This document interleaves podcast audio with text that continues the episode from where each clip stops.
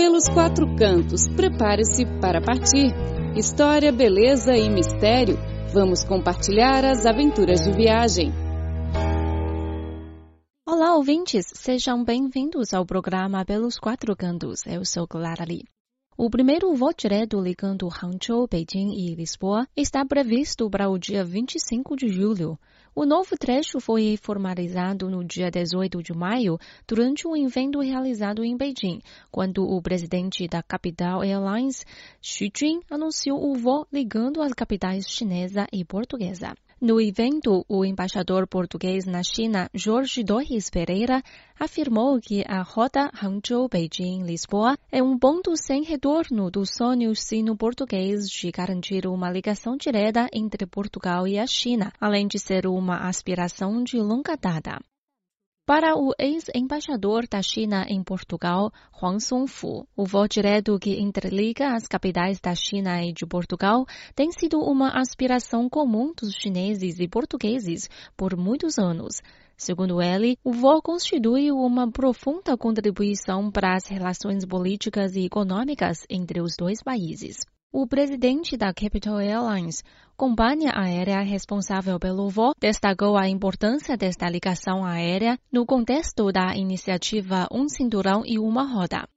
Os voos Hangzhou, Beijing e Lisboa deverão ser realizados a bordo de aeronaves A330 da Airbus, com uma frequência de três vezes por semana.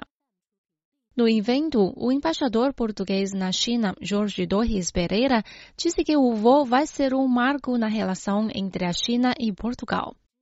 É, é claro que esse também é um dos uh, fatores que contribuíram para fazer convencer a parte chinesa que havia efetivamente retorno comercial nesta ideia, mas eu estou convencido com os ritmos de crescimento de turistas que nós temos observado nos últimos anos e eh, também com o maior interesse e presença de empresas chinesas em Portugal e de interesse português também pelo mercado chinês, que mesmo sem o aporte uh, do contributo de Lisboa como hub para a América Latina e para a África, o voo em si mesmo será um sucesso. Nomeadamente eles querem fazer o voo diário.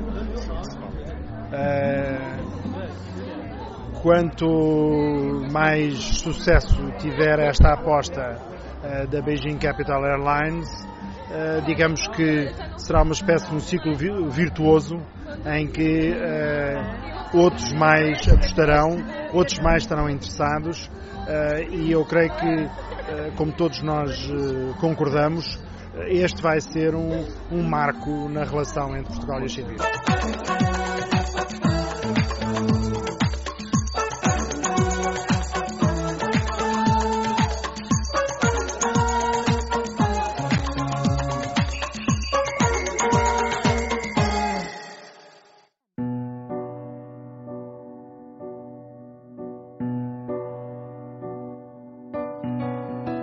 Com esse voo direto, esperamos que mais e mais amigos portugueses viajarem à China para conhecer o país com uma história milenar.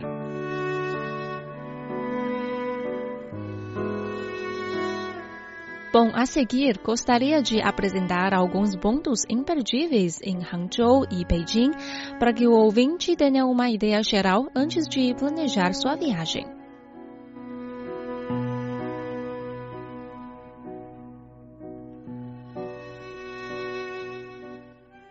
Antiga capital de seis dinastias, Beijing tem vários lugares de lindas paisagens e muitos pontos históricos espalhados pela cidade. Se você andar por qualquer uma de suas alamedas, provavelmente irá deparar com algumas antigas edificações que irá chamar sua atenção pelo interesse artístico ou por alguma história associada a ela. A cidade abriga seis atrações consideradas patrimônio cultural da humanidade. A Cidade Proibida, a Grande Muralha, o Templo do Céu, os Túmulos Ming, o Sítio Local do Homem de Beijing, em Zhoukou-Dian, e o Palácio de Verão, o que faz dela a cidade com o maior número de patrimônios culturais da humanidade. Locais de visita obrigatória para quem vem pela primeira vez a Beijing. A antiga cidade de Beijing era composta pela cidade proibida, a cidade imperial, a cidade interior e a cidade exterior.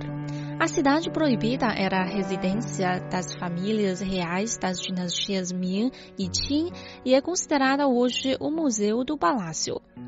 A cidade imperial ficava entre a cidade proibida e a cidade interior.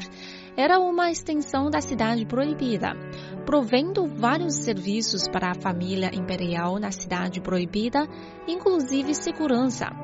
Ela se estendeu para a rua Nanheyan a leste, para a rua Fuyou a oeste, a praça Tiananmen ao sul e Tiananmen ao norte. Tiananmen era também a entrada fundal para a cidade proibida.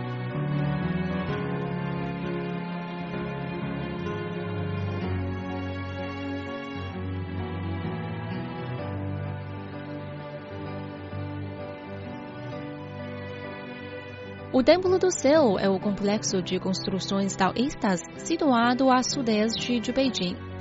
Imperadores das dinastias Ming e Qing visitavam o complexo anualmente para oferecer preces aos deus pelas boas colheitas. O Templo do Céu foi acrescentado à lista do Patrimônio da Humanidade da Unesco em 1998. O complexo foi ampliado e renomeado Templo do Céu no reinado do imperador Jiajing, da dinastia Ming. A Grande Muralha é o sistema de defesa militar da antiga China. O início da construção da Grande Muralha remonta a dois mil anos. Ela percorre 15 províncias e cidades do norte da China.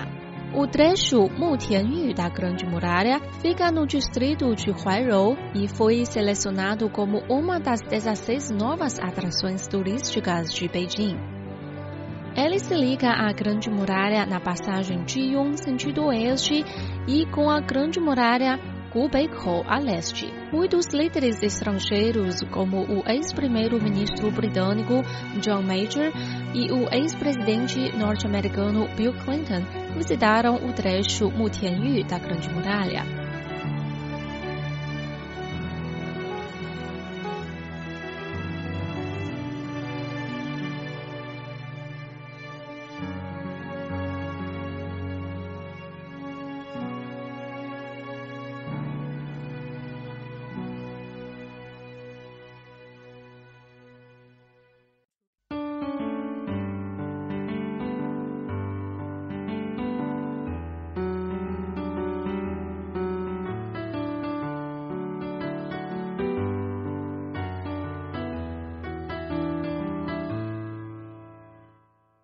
As casas Batius, Siheyuan, são as moradias mais representativas de Beijing. Surgidas na dinastia Yuan, quando a cidade foi elevada à condição de capital, elas são onipresentes na capital, com suas vicas esculpidas, pilares pintados e pátios tranquilos que dão um toque de sutil elegância à cidade.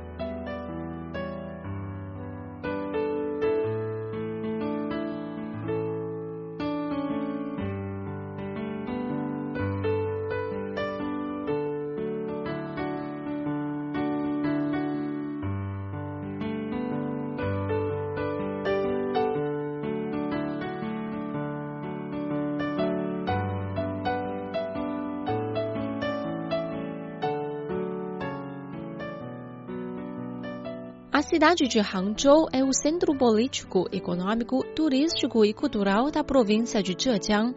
Com seus mais de 9 milhões de habitantes, abriga um dos lugares mais idílicos de todo o país. O Lago Oeste é banhada pelo rio Qiantang, que deságua no mar da cidade oriental e poucos quilômetros dali. Suas paisagens aquáticas e o verde onipresente lhe valeram o apelido de paraíso na Terra. O local possui uma série de importantes sítios históricos que atraem mais de 20 milhões de turistas nacionais e estrangeiros por ano. Dois de seus maiores atrativos são a seda e o chá. A variedade local mais famosa é o chá verde Longjing, altamente apreciado em todo o país. A justificada reputação da seda de Hangzhou remonta a vários séculos. A qualidade da malha, a habilidade dos artistas, a grande variedade, o processo tradicional, as tinturas, as cores e as estampas especulares dão ao produto local uma excelência única no mundo. Destacam-se nas estampas as nuvens rosadas, os motivos florais e aspectos bucólicos relacionados à natureza e à vida diária. No Lago Oeste, existe um museu dedicado única e exclusivamente a esse tecido suave e brilhante, onde se observa o processo de criação dos bichos da seda, a extração dos fios e os teares, entre outros objetos de interesse. O Templo Linyin é um dos maiores complexos de santuários budistas de toda a China. Construído no ano 326 pelo monge indiano Huili durante a dinastia Jin Oriental, devido às diversas guerras, incêndios e calamidades naturais, foi construído e reconstruído 16 vezes. Chegou a abrigar a mais de 3 mil monges em seus 18 pavilhões, 72 salas e 9 torres. O Salão dos Quatro Guardiões Celestiais tem à entrada uma placa com a caligrafia do imperador Kangxi da dinastia Qing, onde se lê Templo Zen das Nuvens e do Bosque. No meio do salão principal há uma estátua de Sakyamuni com 24 metros de altura, construída com quase uma centena de peças de cânfora folheadas a ouro. A estátua original era da dinastia Tang. A que se vê hoje é uma réplica feita em 1956.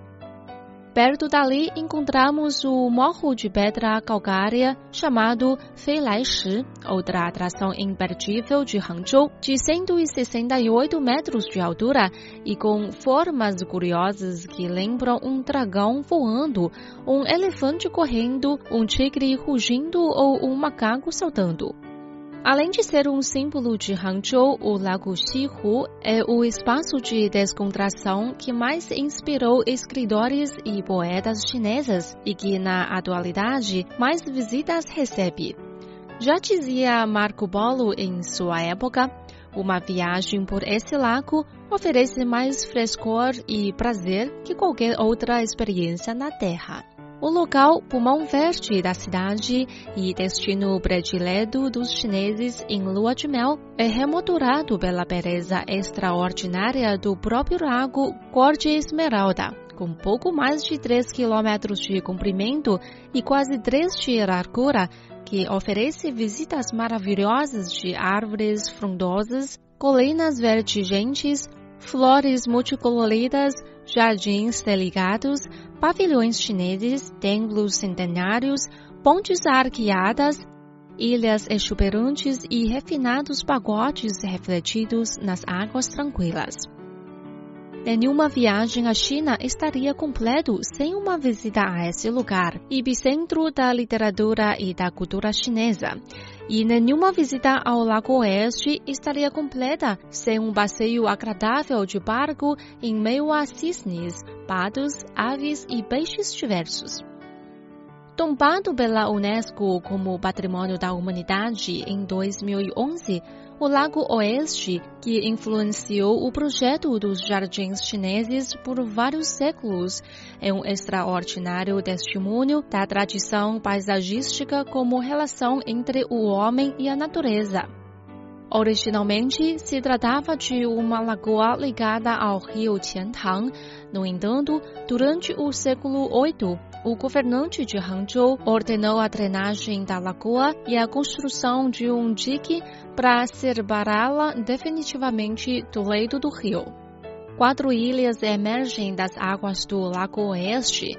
A única de origem natural é Gushan, que abriga o Parque Zhongshan. Dentre as demais ilhas, a maior é Shantan Yingyue, acessível de barco e que possui pequenos lagos internos atravessados por pontes arqueadas.